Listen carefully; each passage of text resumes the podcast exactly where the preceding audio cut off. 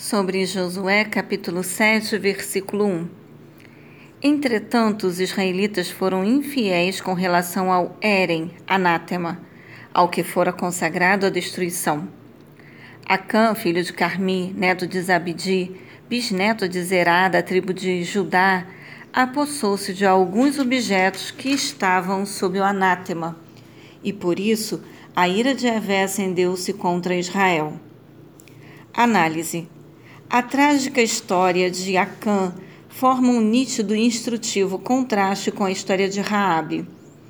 Na passagem anterior, uma prostituta cananeia, ao demonstrar seu reconhecimento quanto à soberania de Iavé como Deus e sua lealdade ao arriscar a própria vida a fim de cooperar com os missionários do Senhor, foi poupada com toda a sua família e, por meio do casamento, veio a fazer parte da família de Israel, ocupando lugar de destaque na própria história humana do Messias, Cristo, Filho de Deus, da descendência de Davi.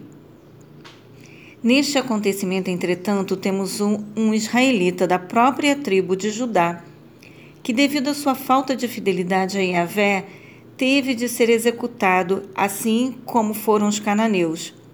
Afinal, Acã furtara do Senhor um punhado de riquezas de Canaã, perdendo deste modo a sua própria e generosa herança na terra prometida.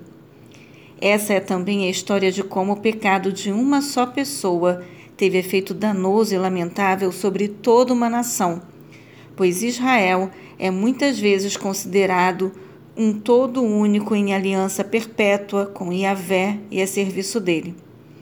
A unidade de Israel era tão importante aos olhos de Deus que o pecado de Acã envolveu e prejudicou a nação toda.